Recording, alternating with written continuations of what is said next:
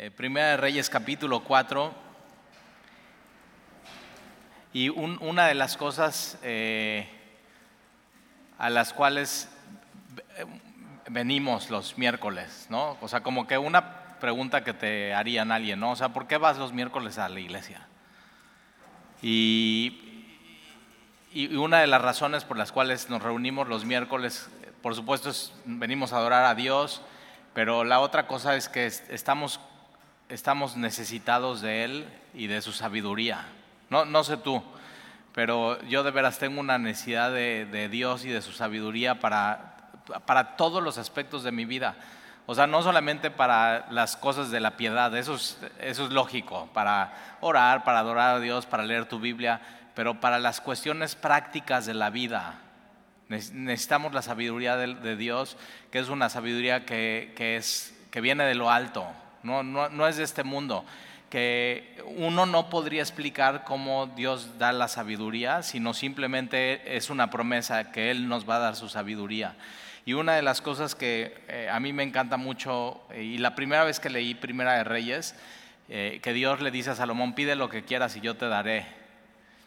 Y, y Salomón de pronto no le pide lo que, lo que algunas veces tú y yo pediríamos, eh, sino Salomón le pide un corazón entendido, que esta palabra entendido es muy importante, tiene que ver con un corazón que sepa oír.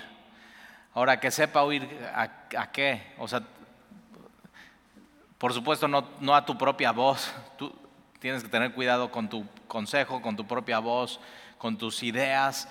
Eh, tu corazón, dice la Biblia, es engañoso sobre todas las cosas. Eh, yo siempre tengo una regla que la primera idea que tengo, o sea, que algo tengo que resolver, tengo que tomar una decisión, y lo primero que llega a mi mente digo, no, no, no, eso viene de mí, no viene de Dios, necesito buscar a Dios en mi vida. Y, y simplemente dejar pasar tiempo y, y- y- y orar y pedirle, Señor, ayúdame, y de pronto llega la, o sea, llega la respuesta o, o se resuelve el asunto y ves la sabiduría de Dios en tu vida. Entonces, la, sabiduría que Dios le da a Salomón, la vamos a ver, es una sabiduría práctica, es una sabiduría para el día. eh, ¿Oír a quién? Oír a Dios, pero también oír a los demás, oí- oír el consejo. Y una de las cosas que, que, eh, de pronto podrías leer Primera Reyes capítulo 4 y dices, o sea, ¿para qué tanto nombre? Y parece, o sea, parece eh, un directorio de- de- de- del gobierno, ¿no? de la burocracia. Y, y- pero te, te vas a dar cuenta que Salomón lo que hace, las- parte de la sabiduría que Dios le da es tener gente a su lado que puedan hablar a su vida. Y, y eso es una de las cosas que tenemos que pedir eh, a Dios. Eh, y, y fíjate, versículo 1 dice, reinó, reinó pues el rey Salomón sobre todo Israel. Es- esta palabra todo Israel es importante porque acuérdate, David, su papá, al principio cuando empieza a reinar es un reino dividido y entonces tienes eh, eh, el, el reino de Judá y de ahí el reino de Israel. Y él simplemente al principio, David, empieza a reinar siete años en Hebrón, solamente con Judá.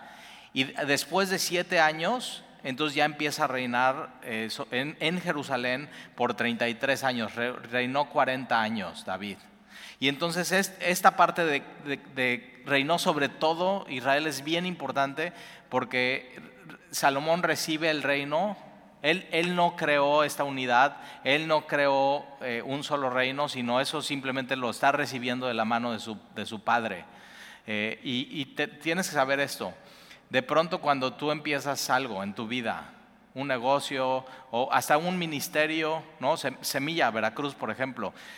Cuando nosotros empezamos Semilla no es de que no, pues empezamos y nosotros solos y fue innovación y no, no, o sea, realmente nosotros lo único que hicimos fue obedecer a Dios y pararnos encima de otras personas que decidieron dar su vida a Jesús y dar sus, familias y su tiempo y su ministerio, que oraron posiblemente por Veracruz, por Erizaba, por Jalapa, por Córdoba, eh, gente que, que no vio el fruto que hoy tenemos, pero simplemente decidimos pararnos en eso. Y nunca te olvides, siempre hay una historia detrás de la historia. Y aquí vemos eso, que, que reinó pues el rey Salomón sobre todo Israel. Y un día, o sea, yo, yo tengo este anhelo, como vivimos en un mundo dividido, ya te diste cuenta, ¿verdad? O sea, nada más las vacunas. ¿Quién dice que sí se vacu o sea, vacúnense todos o no vacúnense todos? Y ya división familiar. División, no nada más en familias, ¿eh? divisiones, divisiones en iglesias, porque unos dicen que sí, otros dicen que no. Por eso aquí ni hablamos de eso, ya viste, ya estoy hablando de eso. Pero, o sea, simplemente tenemos que tener cuidado porque el mundo está bien dividido eh, y, y, un anhelo que tenemos eh, así de Dios es que un día eh, Jesús va a reinar sobre todo, o sea, sobre todos los suyos, sobre nosotros, y ya no va a haber divisiones y ya no va a haber pleitos y ya no va a haber, fíjate, e, esto, ¿no? Divorcios, roturas separaciones, y yo digo, es un anhelo, o sea, una unidad, armonía. Eh, y, esto sucedió, Dios se lo regaló en, Israel, pero era porque Dios lo había prometido. Y vamos a seguir leyendo y vamos a ver eso un, un poco más. Versículo 2. Y estos fueron los jefes que tuvo. Entonces ahí está. ¿Por qué los pudo tener? Porque Dios le dio sabiduría. Azarías, hijo del sacerdote Sadoc, Ahora, ojo, ¿eh? cuando David lees su, gobierno, cómo está eh, dividido y quiénes son, los primeros que nombra, eh, por ejemplo, si lees primera y segunda de Samuel, también con Saúl, siempre son los jefes del ejército. Y aquí ya no, aquí ya el ejército pasa a segundo plano, ¿por qué? Porque ya no hay guerra. ¿Y ahora qué pasa a primer plano? los sacerdotes. ¿Por qué? Porque va a construir el, el templo. Acuérdate, hasta este punto, desde Éxodo, que Dios les dio el tabernáculo, era una tienda de campaña donde Dios moraba, donde su gloria estaba entre ellos y donde era, eh, tenía que ser, se podía mover. Aquí ya Dios eh, los, mete en la tierra prometida, ya no tiene que ser el tabernáculo porque ya no se tienen que mover, ya es un lugar fijo de adoración, centralizado y unido. Eso es lo que, o sea, vemos grandes diferencias en esto. Y ahora lo más importante para, eh, para el reinado de, Salomón es el sacerdocio. Y entonces eh, Azarías, hijo de, del sacerdote Sadoc, Eliofel y Ahías, hijos de Sisa, ellos son los secretarios, escribas. Entonces son, ellos son los, hazte cuenta, el Facebook o el Twitter del reino de Salomón. Ellos están escribiendo todo lo que sucede, documentando absolutamente todo. Eh, hoy esto se hace, ¿no? Se sube a la página, la mañanera, y, para que no la escuches, eh, se puede documentar y leer eh, los resúmenes. Y todo, todo esto puedes encontrar fragmentos de los, de los reinos ¿no? de Israel fuera de la Biblia y, leer un poco de esto. Y entonces ellos son los secretarios. Eh, Josafat, hijo de Aeliud, eh, él, eh, él, él, estuvo con David. Entonces fíjate, él es el canciller. Hoy, ¿quién es tu, el canciller de México? Ya sabes. Bueno, él, él era como el canciller de Salomón, pero él lo trae desde David. Entonces Salomón hace algo sabio no está cortando con todo lo que hizo su papá. Hay una idea, no, pues todo lo que hizo mi papá está mal. No, bueno, sí, los papás cometemos muchos errores, pero no todo está, todo, todo está mal. Y, la sabiduría de Salomón es saber escoger qué sí y qué no. Y entonces se trae al canciller, em, y después versículo 4, Benaía, hijo de Joiada, sobre el ejército, ahí está, el, ejército, fíjate, después de los secretarios, después del canciller, eh, eh, Sadoc y Abiatar, eh, los sacerdotes, ahora ojo, Abiatar, este sacerdote lo vimos con Dani, si pusiste atención te vas a acordar de él, él es sacerdote, pero David lo manda al exilio, lo manda a Natot, y ya no es sacerdote, vamos a decir, sigue siendo sacerdote porque está en la lista, pero ya no, es, ya no está practicando, pero Dios le sigue dando su lugar. Fíjate qué hermoso, ¿eh? O sea, no le quita su sacerdocio, simplemente ya no lo puede practicar. Y entonces, em, los sacerdotes Azarías, hijo de, de Natán, sobre los gobernadores, ahorita vamos a ver quiénes son estos gobernadores, Sabub, hijo de Natán, ministro principal o siervo principal, y me encanta esta última frase, y amigo del rey. Aún el rey Salomón, el hombre más poderoso del mundo, con toda la sabiduría, dice, quiero ser sabio y quiero tener un amigo a mi lado. Y eso es lo que tú y yo necesitamos. y siempre escoger bien tus amigos. Eh, las buenas compañías te van a edificar, las malas compañías siempre te van a corromper. O sea, eso es, grábate de memoria y tienes que saber escoger muy bien tus amigos. No puedes ser amigo de todo el mundo, no trates de ser la persona más sociable de, de, todos, sino escoge bien Jesús. Eso es algo que siempre me llama la atención de mi Señor. Jesús escogió a 12, aunque ministró con 70, de pronto tiene como un discipulado, una escuela de ministerio de 70, pero escoge a 12 para que estén muy cerca de él, pero realmente tres que vamos a ver el domingo en la transfiguración son sus mejores amigos. Sabes, sabe escoger, y es Jacobo, eh, Juan y, Pedro. Entonces, eh, tienes un amigo así, tienes que hacerte tiempo para ellos. Tener un amigo es tiempo, es esfuerzo, es confianza y no porque una vez la riegue ya lo deseches. O sea, es, aplica 1 Corintios capítulo 13 con tus amigos. Eh, todo lo espera, todo lo cree, todo lo soporta, es paciente, eh, no guarda registro de sus faltas. Y si tienes un amigo así, es 100% de Dios, ¿eh? pero es parte de ser sabio en, en, tu vida. Y entonces él es amigo del rey, versículo 6. y a mayordomo, y dices, tal ese no tengo. No, pues no.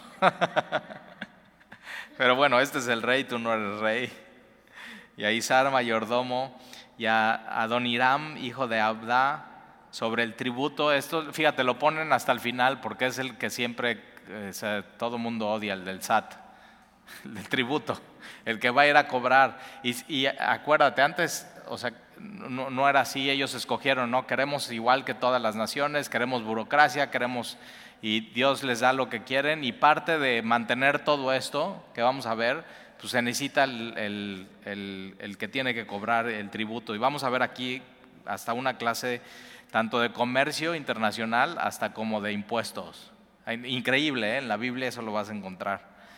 Entonces, eh, si quieres estudiar contador, pon atención. Si quieres estudiar comercio internacional, también hoy. Y y vas a ver que todo eso también está en la Biblia. Entonces está ahí sobre el tributo. Versículo 7, tenía Salomón 12 gobernadores sobre todo Israel, ahora no decide ponerlos sobre cada tribu, son 12 tribus, pensarías 12 gobernadores, sino la sabiduría que Dios le da a Salomón es hasta decir, bueno, voy a probar otras cosas que igual no veníamos haciendo, y entonces eh, pone 12 gobernadores sobre todo Israel, los cuales mantenían al rey y a su casa cada uno de ellos estaba obligado a abastecerlo por un mes en el año.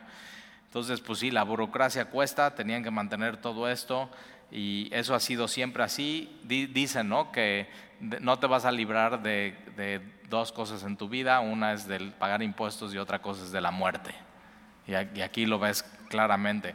Entonces, una vez al año, una provincia o una zona tenía que proveer todas las cosas para la burocracia de, Salomón y de todos los, que eh, vivían con él y todos los que servían con él. Entonces, pues haz cuenta, si eres contador o matemático, eh, cuánto, cuánto sería de impuestos contra lo de hoy y, ves si conviene vivir en esos tiempos en el reino o ahora, ¿no? Eh, y, y entonces, versículo 8. Y estos son los nombres de ellos, los gobernadores, acuérdate, el hijo de Ur en el monte de Efraín, el hijo de Decar en eh, Macás, en Salbim, en Betsemen, en Elón, en Bethanán, eh, versículo 10, el hijo de Geset en Arubot, ese, tenía también a Soco, y a toda la tierra de Jefer, el hijo de Abinadab, en todos los territorios de Dod. Este tenía por mujer a Tafab, hija de Salomón, entonces él lo pone, pues, órale, te voy a dar mi hija y chamba. Buen punto. Bana, hijo de Eliud, en Tanak y Megido. Megido, hoy puedes ir a visitar en Israel Megido.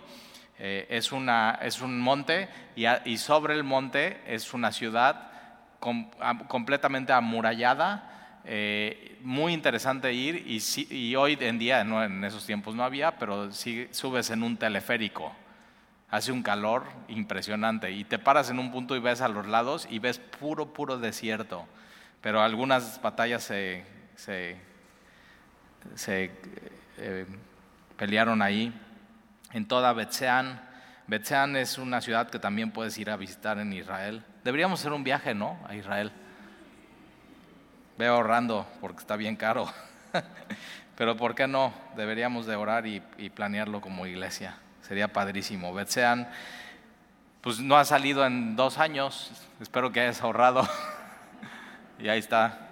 Eh, que está cerca de eh, Zaretán, más abajo de Jezreel, desde Betseán hasta Ebel, Mejola y hasta el otro lado de Jocmeán, el hijo de Heber en Ramot de Galat, este tenía también las ciudades de Yair, hijo de Manasés, eh, las cuales estaban en Galat, tenía también la provincia de Argob, que estaba en Basán, 70 grandes ciudades con muro, fíjate, 70 grandes ciudades con muro y cerraduras de bronce. Acuérdate que sin muro las ciudades estaban desprotegidas. Tenías que tener eh, tu muro. Versículo 14. Ainab, hijo de Ido en Mahanaim. Animás en Neftalí. Ahí está. No que no aparezco. Este tomó también por mujer a Batsemat, hija de Salomón. Ahí está su suegro también. Bana, hijo de Husay en Aser y en Alrot. Josafat, hija de Parúa en Isaacar. Simeí. Ya viste que siempre en todos los gobiernos hay esto de que pones al pariente de siempre, eso siempre sucede. Me hijo de Ela en Benjamín, Geber, hijo de Uri, en la tierra de Galar, la tierra de Sejón, rey de los amorreos, y de Gog, rey de Basán. Este era el único gobernador en aquella tierra. Judá e Israel eran muchos. Fíjate, eh, ahí está. Eh, mira versículo 20. Oye, eran uno, estaban unidos, como la arena que está junto al mar, en multitud, comiendo bebiendo y alegrándose. Una época de plenitud. Esto es el, esto es el, ¿Por qué sucede esto? Porque Dios lo prometió. Esto es el cumplimiento de Génesis 22, 17. Y con esto Dios está diciendo, fue una promesa dada a Abraham, ¿eh? y con eso Dios está diciendo, yo cumplo mi palabra. Nunca te olvides, Dios cumple su palabra. Por eso es bien importante estar atento. ¿Qué, qué promesas? me ha dado Dios a mi vida y aferrarte de ellas.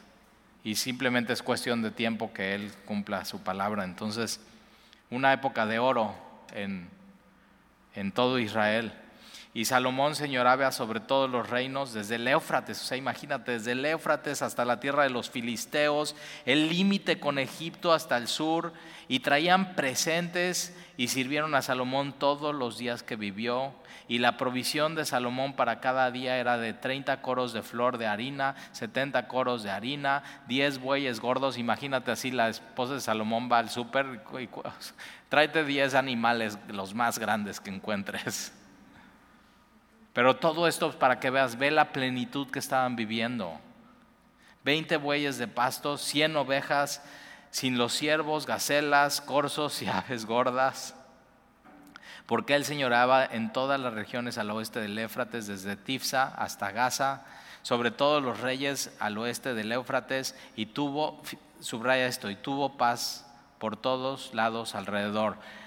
Entonces, unidad y armonía, mucha plenitud y paz. Está apuntando algo, ¿te das cuenta? Eso después se termina, pero es también una promesa que Dios nos ha dado, Dios, a nosotros los que le amamos. Unidad y armonía, plenitud, abundancia, y paz. Tres cosas que Dios tiene preparado para nosotros. Ahora, probablemente una de las amenazas más grandes para Salomón fue estas tres cosas. Todo bien. Plenitud, abundancia, paz. Y, yo así, cuando hay una época en mi vida donde así todo está como tranquilo y todo está muy bien y todo, digo, no, pues ahí viene algo. O sea, mejor, o sea, me preparo, oro y estoy pila. O sea, tengo, tienes que tener cuidado. Porque de veras, empieza muy bien Salomón, pero acaba muy mal Salomón. Y no, una de las cosas que yo aprendo de Salomón eh, para mi vida es, no importa cómo empieces, no importa cómo esté tu vida hoy, hoy puede estar así, todo bien, preocúpate no solamente cómo empieces, cómo esté tu vida hoy, sino también cómo vas a terminar. Que acabes bien la carrera, que puedes decir, ya he peleado la batalla, he corrido la carrera y al final de tu vida puedes decir, he guardado la fe. Ahora eso se necesita constancia, se necesita oración, se necesita, o sea, poner atención. Una, fíjate, una de las amenazas más grandes para Salomón fue esto. No, no tuvo cuidado. Versículo 25. Por eso cuando alguien dice, no, el pastor no sabe, o sea, ha sido tiempos de prueba y, muchas dificultades, pero aquí estoy aferrándome a Dios. Yo digo, bien, digo, qué bueno, qué bueno que así sea. Porque de pronto cuando, no, pues todo bien, está increíble, no sé qué, y, no te estás aferrando a Dios. Entonces, poner mucha atención ahí. Si Dios te regala un tiempo así, pon mucha atención y Pon tus ojos en el Señor. Dice después Pablo a Timoteo que enseña a los ricos de este mundo a que sean generosos con otros. O sea, que cuides tu corazón cuando tengas un tiempo así como Salomón. Y versículo 25, y Judá e Israel vivían seguros, cada uno debajo de su parra, eso es de la vid de las uvas y debajo de su higuera. Tanto que se volvió así que cuando tenías un momento de plenitud y de seguridad y todo bien, ¿cómo estás? No, pues aquí debajo de mi higuera. Es así. Y te acuerdas, Jesús encuentra a uno y le dice, yo te vi cuando estabas debajo de la higuera.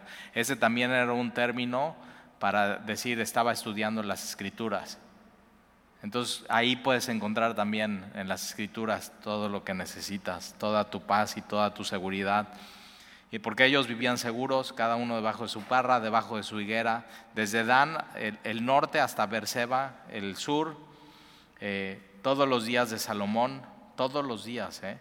Además de esto, Salomón tenía 40 mil caballos en sus caballerizas para sus carros y 12 mil jinetes. ¿Se te hace mucho 40 mil caballos? ¿Sabes lo que come un caballo y lo que cuesta? No inventes. Ahora, si, algún día has escuchado a alguien decir, es que no creo en la Biblia porque la Biblia tiene errores, aquí hay un error. ¿Sí sabías? Anótalo y dices, Talí, ¿qué estás diciendo? Bueno, es la verdad. Segunda de Crónicas 9:25 dice que no eran 40 mil caballos, sino eran 4 mil. ¿Qué, crees que pasó? O sea, la Biblia que tienes no viene del, original de Primera de Reyes. Quien, acuérdate, no sabemos quién escribió, pero se escribió por primera vez alguien en un papiro, algunos piensan que es Jeremías, pero no tenemos el original. Ahora, ¿qué tenemos? Muchísimos eh, papiros y muchísimas copias de Primera de Reyes, que todas ellas se juntan, se ve cuál es la más antigua y se, y se hace entonces la traducción a tu idioma del, hebreo, del griego y del arameo, y se hace, pero se ve cuál es lo más antiguo, se ve qué es lo que dicen todos, y algunos piensan que es un error de quien estaba copiando, acuérdate, no había computadoras, no había escáneres, no había nada, y quien estaba copiando se le fue un cero. Ahora ahí te va, ¿eh? Ahora, ¿nunca se te ha ido un cero? El, el otro día le tenía que depositar a una persona que hizo un trabajo en mi casa, y eran este, 1.700 pesos. Y Sandy me manda a decir, son 1.700 pesos, todo por chat escrito, ¿eh? ¿Y qué crees? Se me va un cero. Le mandé 17 mil pesos. o sea, nunca te ha pasado. Y al día siguiente tengo que pagar algo y ahí tengo que estar localizando, humillando. Oye, perdón, me equivoqué. Es buena onda y me regresó el dinero de inmediato. Y se fue el dinero luego, luego. Pero fíjate, si a, si a, nosotros nos pasa, ¿por qué no a un copista? Ahora, es uno de los errores que está en la Biblia. Pregunta, cambia el significado de quién es Dios o un punto teológico que digas, no, no, este es un error, saso, ya podemos, vamos a desechar, quememos las Biblias. Claro que no, es un cero. O sea, ¿qué más te da? ¿Cuatro mil caballos son muchos o no? No tienes ni uno. ¿40 mil son muchos? Sí, también, o sea, 4 mil o 40 mil, eh, lo que está diciendo el punto del versículo eran muchísimos. No cambia el sentido, no cambia nada. Y los, los errores que vas a encontrar de pronto, y te puedes meter a estudiar eso, ¿eh? Así, ¿cuántos errores tiene de, de la Biblia? Son mínimos, creo que no se pueden ni contar con los dedos de una mano, y no cambian el significado de nada, absolutamente nada. Y te puedes meter a estudiar así los, los papiros más antiguos que encontraron en Qumran. Es, es padrísimo eso, porque entonces tenían los, los, decían, no, pues es que son no tan antiguos los que tenemos y cómo sabemos que Isaías 52 y 53 es lo que es en la Biblia y de pronto hay un cuate, un, un eh, pastor de ovejas, fíjate, un pastor de ovejas Y ahí está, el, eh, no pastor de pastor, de pastor de, de veras, de ovejas. Y ahí está pastoreando y entonces hay unas cuevas en Qumran, en, Israel, es muy cerca de donde David se, se esconde de Saúl. Y entonces eh, cuando están eh, pastando sus ovejas, ya se quiere ir, ya se está metiendo el sol, y para mandarlas traer, toma una piedra y empieza a tirar la piedra en las, en las cuevas para que las ovejas oigan la piedra y salgan las espante y salgan. Y de pronto tira una piedra y suena. Y dice, no, oye, eso es, y, va y es un jarrón, saca y son rollos. Los llevan, ¿no? Los abren y es exactamente muchos cientos de años más antiguos de lo más antiguo que tenían y es exactamente el, mismo texto que, que, tenías tú en tu Biblia, así. O sea, increíble. Entonces, métete a estudiar eso. No mucho, ¿eh? Porque mejor lee tu Biblia ya. Yo ya te conté la historia. Pero si vamos a Israel, vamos ahí a Qumran, es padris ver esas cuevas y te cuentan la historia. Eh, ya me estás animando. ¿En dónde vamos? ¿40 mil? 40 mil o 4 mil. Ahora algunos, hoy mi hijo le platiqué esa historia y me dice, papá, ¿y cómo sabes que el error era 40 mil o 4 mil? O sea, digo, pues ¿qué más da? pues es un cero de más o de menos. Eh, pero ahí está, ya cuando te llega, no, la Biblia tiene errores, dice, sí, ya lo estudiamos, Primera Reyes capítulo 4, un cero. Entonces, versículo 27, y estos eh, gobernadores mantenían al rey Salomón y a todos los que a la mesa del rey Salomón venían, cada uno un mes, y hacían que nada, fíjate esto, nada faltase. Y, eh, David escribió el Salmo, Salmo 23. Jehová es mi pastor, nada me faltará. Y de pronto así Dios les regala plenitud, armonía, paz en un momento en una época muy hermosa en Israel, pero acuérdate, esto está apuntando algo mucho más allá, versículo 28.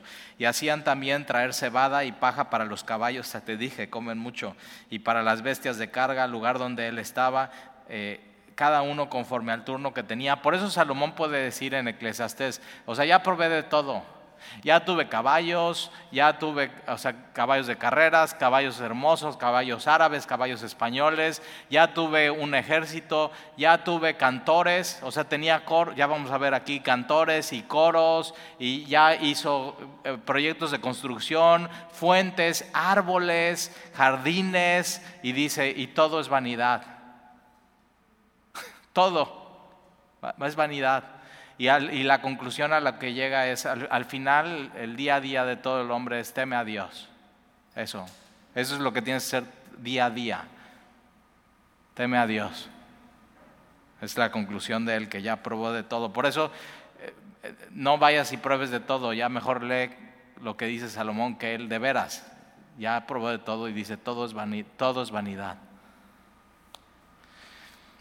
Tienes que temer a Dios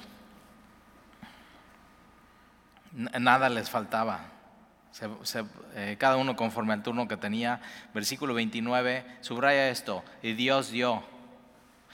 Eh, eh, ¿Qué, ¿Qué le dio a Salomón? Todo esto.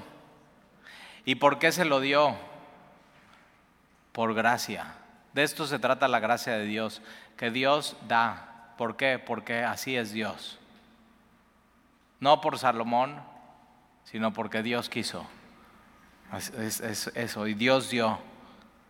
Dios dio a Salomón sabiduría y prudencia. Esta palabra prudencia es capacidad para entender cosas. Y Dios te da eso. Y conforme vas creciendo en el Señor vas entendiendo cosas que antes no entendías. A veces que ni te preguntabas. Y de pronto ya estás entendiendo cosas. Y entonces sabiduría y prudencia muy grande. Entonces, ¿quién te puede dar eso en tu vida? Dios. Eh, Dios es el que da. ¿Qué tienes que hacer? Pedirle, Señor, dame sabiduría, dame prudencia, dame entendimiento, ayúdame a discernir. Ahora es más fácil vivir tu vida en la corriente de este mundo, así ahí se va, porque toma tiempo, toma esfuerzo, toma dedicación.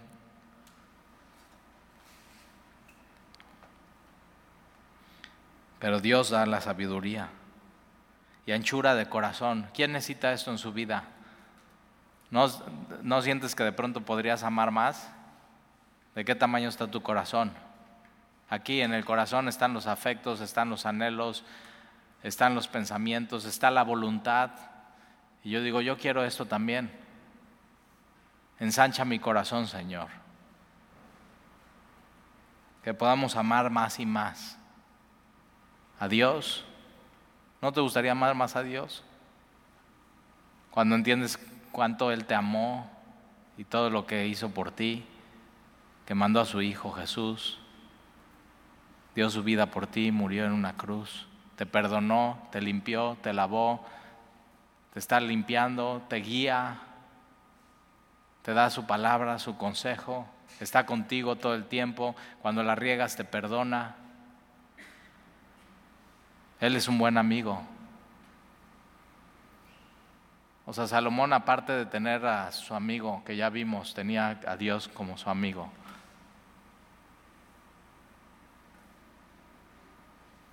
Si algo le enseñó David a Salomón fue eso, es la palabra de Dios. Y él sabe, o sea, él sabe de las promesas, él sabe de Abraham. Abraham caminó con Dios y se volvió su amigo. ¿Y, quién era Abraham? Un idólatra en Ur de los Caldeos, con una familia idólatra. Y Dios, o sea, ¿por qué Dios saca a Abraham de Ur de los Caldeos? ¿Por qué Dios prospera y le da todo lo que tiene y llega a tener a Abraham? ¿Por qué Dios le da una promesa? ¿Por qué Dios le da a Sara como esposa? ¿Y por qué Dios le da a su hijo, a Isaac? Porque Dios da. Es su gracia. Ese es, el Dios de la Biblia.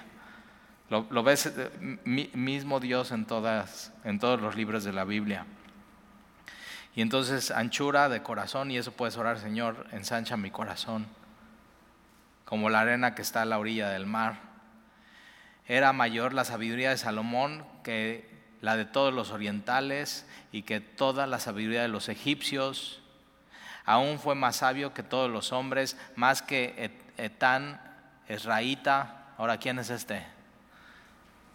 Dices, ¿quién sabe? Yo tampoco sabía, pero hoy estudié esto. Salmo 89. Si ves ahí, eh, acuérdate, en los salmos viene Salmo 89 y te dice quién lo escribió. ¿Quién crees que escribió Salmo 89? Pues este cuate.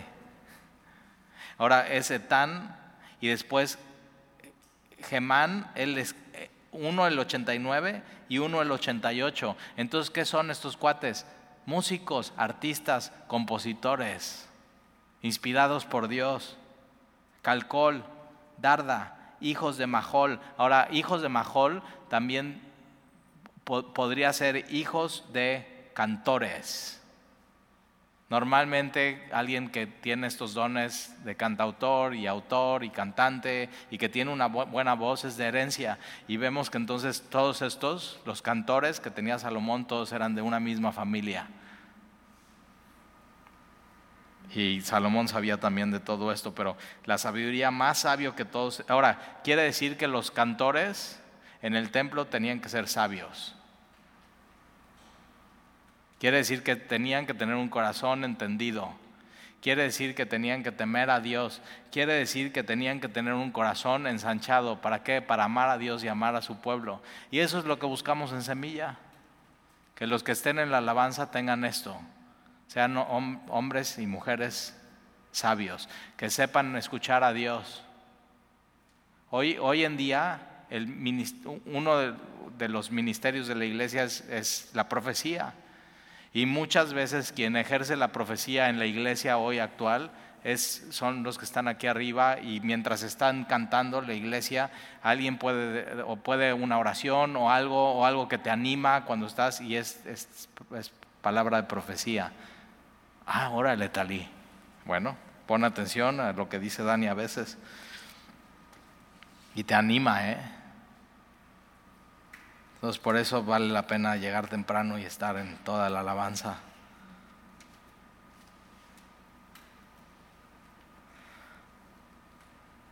Hombres sabios. La sabiduría de Salomón era para tener a hombres sabios, es líderes haciendo líderes, sirviendo a líderes, levantando líderes, capacitando personas.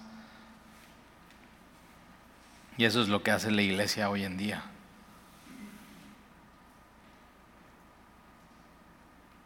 Versículo 32, y compuso tres mil proverbios.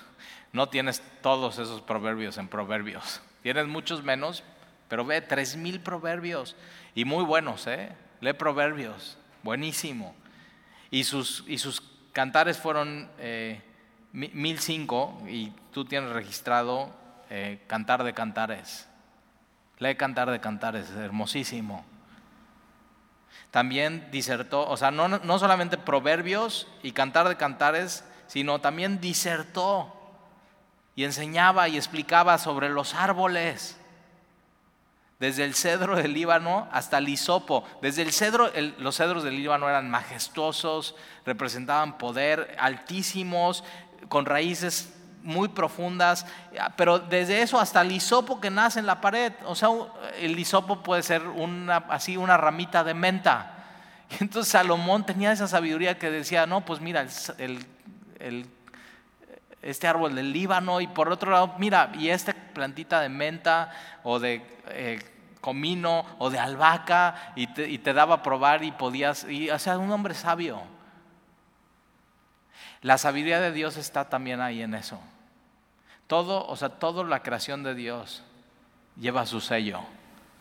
Y parte de a veces porque eres curioso y quieres saber cosas, no chismoso, ¿eh? Chismoso es pecado. Curioso.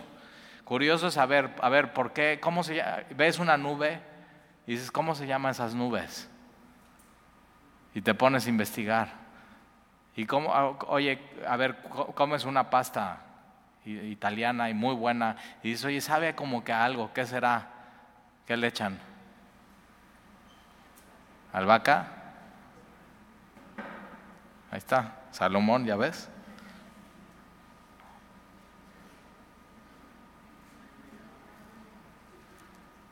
Dicen que albahaca no. Asimismo disertó sobre los animales, sobre las aves, sobre los reptiles y sobre, las, sobre los peces. Y para oír la sabiduría de Salomón venían de todos los pueblos y de todos los reyes de la tierra, a donde ahí había llegado la fama por su sabiduría. Y vamos a terminar el capítulo 5, venga, si nos da tiempo. Hiram, rey de Tiro, ¿te acuerdas Tiro?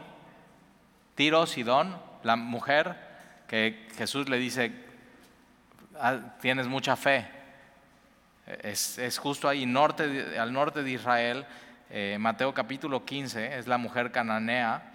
Y, entonces Hiram, rey de Tiro, eh, es un puerto muy importante, envió también sus siervos a Salomón, luego que oyó que lo habían ungido por rey en lugar de su padre, porque Hiram siempre había amado a David. Y entonces Salomón envió decir a Hiram, tú sabes que mi padre no pudo edificar casa al nombre de Jehová, su Dios, por las guerras que le rodearon. Hasta que Jehová puso sus enemigos debajo de sus pies. Ahora Jehová, mi Dios, me encanta esto, ya no es el Dios de mi papá, es mi Dios. Me ha dado paz por todas partes. ¿De dónde viene esa paz? Vino de Dios. Pues ni hay adversarios, ni mal que temer. Era momento de edificar. Era, en tiempos de David no era momento de edificar el templo. Y, y Salomón lo sabe. Hay tiempo para todo. Hay tiempo para la guerra, hay tiempo para edificar, hay tiempo para descansar, hay tiempo, hay tiempo para todo. y parte de la sabiduría que Dios te tiene que dar es en mi vida qué es tiempo de hacer ahora. Hay tiempo para todo.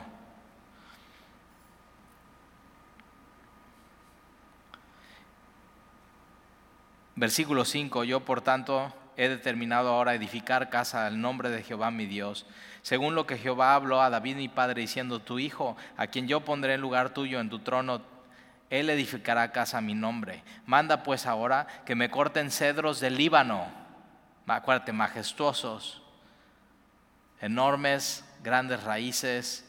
Era, era un símbolo de, majestad y poder los, los eh, cedros del Líbano. Puedes googlear y ver una foto de ellos. Y mis siervos estarán con los tuyos. mira quién corta la madera que va a estar en el templo. Los siervos de Salomón, que son el pueblo de Dios, junto con los siervos de Irán, que no son pueblo de Dios. Está apuntando algo esto, ¿eh? y, hoy en día Dios está edificando su iglesia. Ya no un templo hecho con madera ni con piedras, pero su iglesia de qué? De gentiles y de judíos. ¿Quiénes eh, judíos? Pues esos, Pedro, Pablo, Bernabé, todos ellos eran judíos y así de toda nación, de toda etnia. Dios estaba incluyéndolos desde antes, siempre fue el plan ese. Por eso en Tiro la mujer eh, eh, cananea, y de ahí eh, viene de Jesús de alimentar a los judíos, pero de ahí alimenta también a los gentiles. Siempre el plan fue ese, es una, una unidad en la iglesia sin importar nación, sin importar descendencia, sin importar absolutamente nada. Nada más es nacer de nuevo, eso es lo que se requiere. Mis siervos estarán con los tuyos y yo te daré por tus siervos el salario que tú dijeres, porque tú sabes bien que ninguno hay entre nosotros que sepa labrar la madera como los sidonios. Estos son fenicios, sidonios, buenísimos en, madera, artesanos. Y versículos, fíjate, la sabiduría de la sabiduría de Salomón es, esto yo no lo podría hacer, necesito a alguien que me ayude a hacerlo. Cuando Hiram oyó las palabras de Salomón, se alegró en gran manera y dijo, bendito sea Jehová. Fíjate, Hiram, ¿eh? no pueblo, no judío, no israelita, y de pronto Hiram está alabando, bendito sea hoy Jehová, que dio a su hijo sabio a David sobre este pueblo tan grande. Y envió Hiram a decir a Salomón, he oído lo que me mandaste a decir yo haré todo lo que te plazca hacer, eh, acerca de la madera de cedro y la madera de ciprés. O sea, te voy a dar todo. Fíjate, otra vez dar, otra vez esta idea, ¿quién, quién está dando todo? ¿Quién está moviendo todo? No se ve la no, no dice Dios, pero es Dios. Él es el que está moviendo absolutamente todo. Mis siervos la llevarán desde el Líbano al mar, acuérdate, Tiro es, es un puerto, y la enviarán en balsas por mar hasta el lugar que tú me señales, de puerto a puerto, y ahí se desatará, y tú la tomarás, y tú cumplirás mi deseo al dar de comer a mi familia. Es, fíjate, ahí está, comercio exterior antiguo. Yo entre los dos cortamos y producimos, lo mandamos al puerto, los ponemos en unas balsas y de puerto a puerto yo me encargo de acá, tú te encargas de acá, tú los bajas, tú los llevas. Yo te doy madera, tú que me das lo que a mí me falta. Es la balanza comercial. Si estudiaste economía, ¿no? ¿Qué te hace falta? Yo quiero madera, pero en mi territorio, en el norte, que es Líbano, no hay para sembrar más que árboles y madera, necesito comida. Entonces yo te doy lo que tú necesitas, tú me das lo que... ¿Sí sabes una de las cosas que exportamos muchísimo a Estados Unidos? Ellos nos dan ciertas cosas, ahí tienes tu, reloj, bueno, es de China, pero lo mandan primero a Estados Unidos y te llega a ti. Y te dicen, ya, muy gringo, con tu iPhone. ¿Sí sabes qué es lo que más exportamos a Estados Unidos? Aguacate de Michoacán y hay hasta una asociación que se llaman Avocados for Mexico. ¿Y sabes cuándo es donde más se consumen? Un día, en el Super Bowl. Aguacate, tus nachitos. Ya te dio hambre, ¿verdad? Y eso, comercio exterior. Es, ah, es la sabiduría de Dios, fíjate, en Salomón, ¿qué, qué, qué necesito? ¿Qué te hace falta? Y vamos a negociar. Sabiduría. Versículo 10. Ahí está, hasta para los agentes aduanales está, tiene la Biblia. Versículo 10. Dio pues Hiram a Salomón madera de cedro y madera de ciprés, toda la que quiso y Salomón daba a Hiram 20 mil coros de trigo para el sustento de su familia, 20 mil coros de aceite. Entonces, ¿qué te hace falta? Trigo y aceite, va. Esto daba Salomón y Hiram cada año. Jehová, pues, dio a Salomón sabiduría como le había dicho. Se ve en todo esto la sabiduría. La sabiduría es hacer que suceda la voluntad de Dios. Eso es, de manera práctica en tu vida. Entonces pide eso, Señor, yo necesito sabiduría y camina con Dios en eso y vas a ver cómo Él va a mover las cosas y Él te va a poner donde tengas que estar. Hasta en un trabajo. El otro día llegó una persona el domingo y después de la reunión se acerca y dice, Talí, puedes cerrar por mí, necesito un trabajo y tengo varias opciones. Y, y oramos y dijimos, Señor, cierra las puertas de los trabajos que tú no quieres para ella, abre la puerta del trabajo que sea tan evidente que fuiste tú y te lo pedimos, Señor, en el nombre de Jesús. A la siguiente semana llegó, ¿qué crees, Talí? Ya tengo un trabajo, está increíble. Así, es, la sabiduría de Dios es práctica. Y eso es lo que tú tienes que buscar en tu vida. Yo estoy desesperado por la sabiduría de Dios. La necesito tanto. Y no eres rey, ¿verdad? Y no tienes burocracia en tu vida, y no, pero ojo, necesitas sabiduría. Igual que Salomón, igualitito.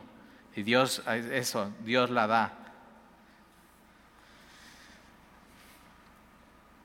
Y Dios dio sabiduría a Salomón como le había dicho.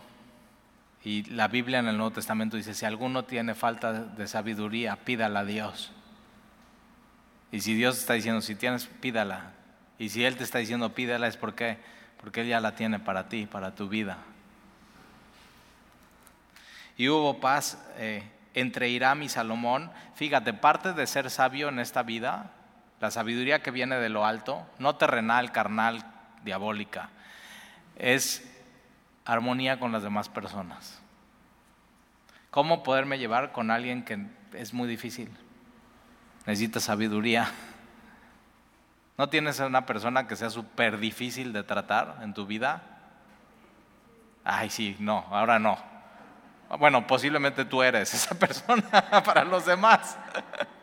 y necesitas sabiduría para tú cambiar, pero no, si tienes personas a tu alrededor, en tu trabajo, en tu familia, sí, tienes que pedir, porque la armonía, si no hay armonía en tu vida alrededor, posiblemente tú no estás pidiendo sabiduría de Dios. Y necesitas sabiduría.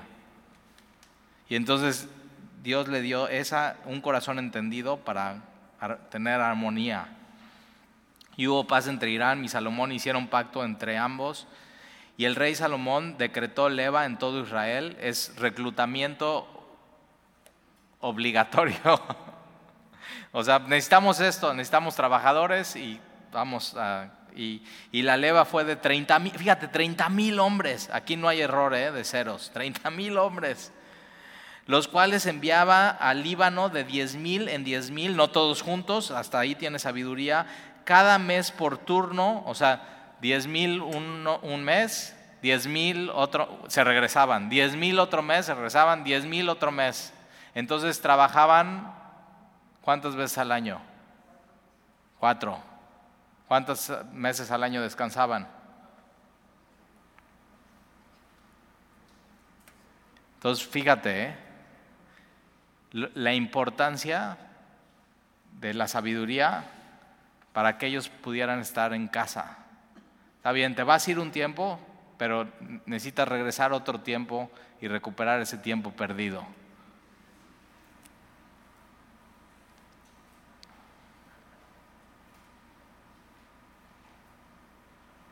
Versículo 15. Tenía también Salomón 70 mil que llevaban las cargas y 80 mil cortadores en el monte, son 150 mil. Ahora, estos no son israelitas y fíjate, están haciendo el trabajo del templo, sin los principales oficiales de Salomón que estaban sobre la obra, 3.300, los cuales tenían el cargo el pueblo que hacía la obra, y mandó el rey que trajeran piedras grandes, grandes, ¿eh? Piedras costosas. Ahora, Déjame, me voy al capítulo 6 porque esto es importante. Versículo 7. Y cuando se edificó la casa, la fabricaron de piedras. Ya vimos que son grandes y costosas. ¿Hay aquí un ingeniero civil? ¿O un arquitecto? ¿O un... ¿Qué onda? ¿Dónde están? Se quedaron en su casa.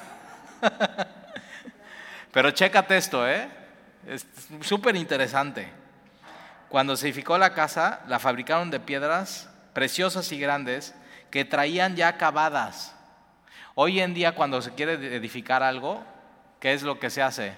Se hace, o sea, ahí se hace la mezcla, se hace el colado, ¿ok? O se pone tabique y el tabique le pones mezcla y, y eso se va pegando una cosa tras otra cosa. No soy ingeniero y no soy arquitecto, pero he visto cómo es. Pero aquí ya traían las piedras enormes, costosas, ya terminadas y ya a la medida de donde iban. Fíjate, hoy en día puedes ir a Israel, ya ves, ya, queremos ir a Israel otra vez.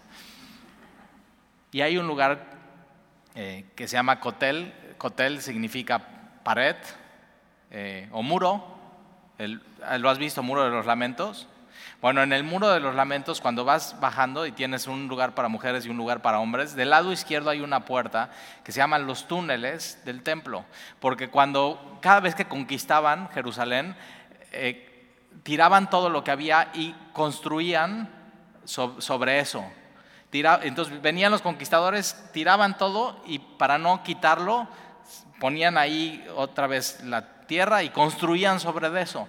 Entonces hay una ciudad abajo de la ciudad actual en Israel que son túneles donde tú puedes ir caminando y puedes ver una de estas piedras que sería el tamaño más o menos de, yo creo que de estas dos pantallas, déjame te doy las medidas.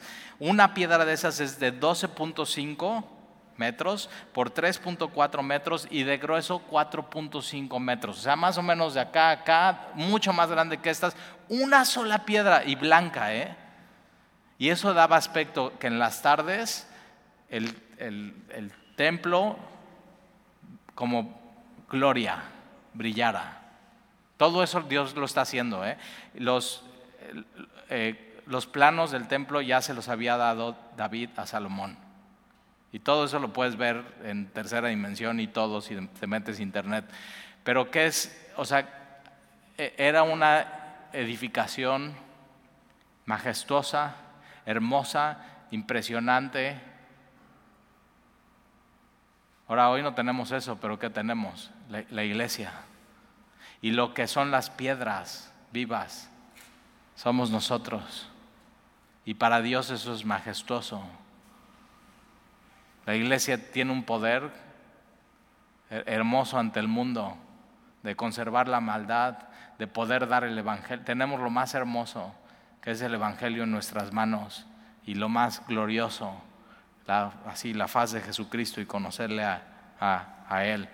Pero mira, versículo 17, y con este termino y con el 18, y mandó el rey que trajeran piedras enormes, piedras costosas, no solamente para el templo, pero sino para los cimientos de la casa, donde no se ve piedras grandes y costosas, para los cimientos.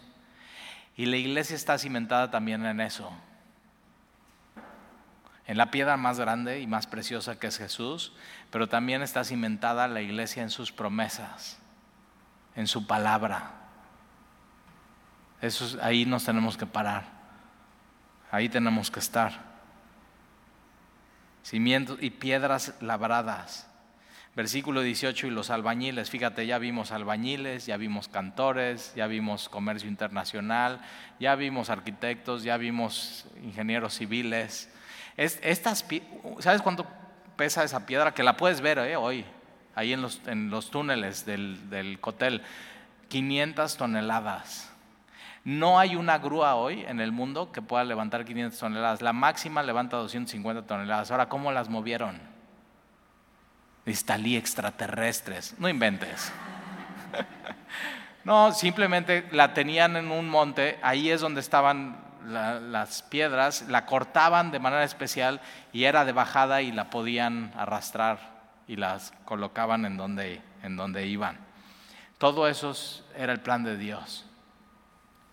Dios tenía un plan específico para este tiempo y para mostrar su gloria y, su amor. Y entonces los albañiles de Salomón y los de Irán, israelitas con gentiles. Ahora, eso, ¿quién e, e, edifica la iglesia? Es Jesús, Él es la cabeza, pero ¿a quién usa? ¿Y de quién está hecha? De todos. Y un día vamos a estar alabando a Dios de diferentes naciones, etnias, lenguas, doblando nuestra rodilla, adorando al Cordero. Y los hombres de Jabal cortaron y prepararon la madera y la cantería, las piedras para labrar la casa. Y la próxima semana vamos a ver cómo Salomón edifica el templo, los edificios que hace. Pero fíjate cómo la sabiduría de Dios es súper práctica. Entonces, ¿por qué no le tomamos la palabra a Dios y le pedimos sabiduría?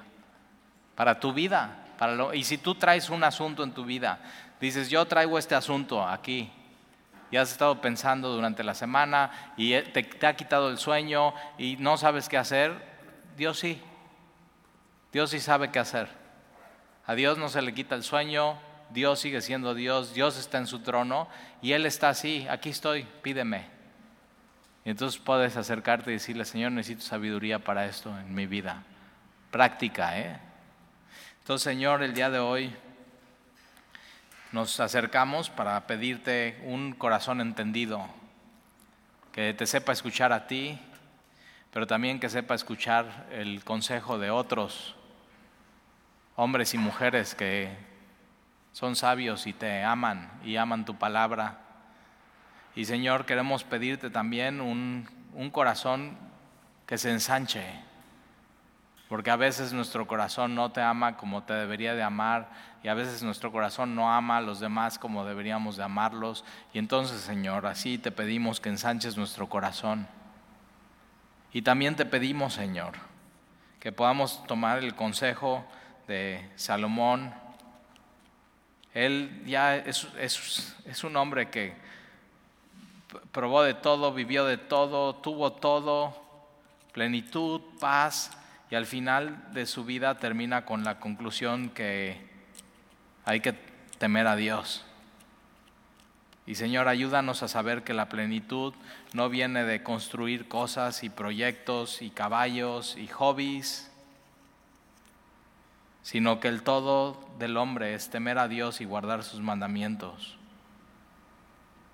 Y entonces, Señor, ayúdanos a escuchar tu voz Ayúdanos a conforme caminamos durante esta semana y la próxima y la próxima, que podamos tener un corazón entendido.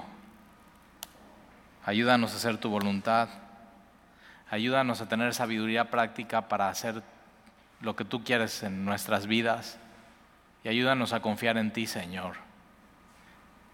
Y si estamos en momentos de necesidad, acercámonos, que nos acerquemos a ti, pero si estamos en momentos de plenitud, de paz, de armonía, Señor, que estemos atentos y que oremos y que velemos para no caer en tentación en medio de eso. Y te lo pedimos, Señor, y te lo rogamos como tu pueblo, como tus hijos. Gracias por tu palabra, gracias porque nos hablas, gracias porque salimos llenos, Señor, de lo que nos has dado esta noche. Te lo pido en el nombre de Jesús. Amén.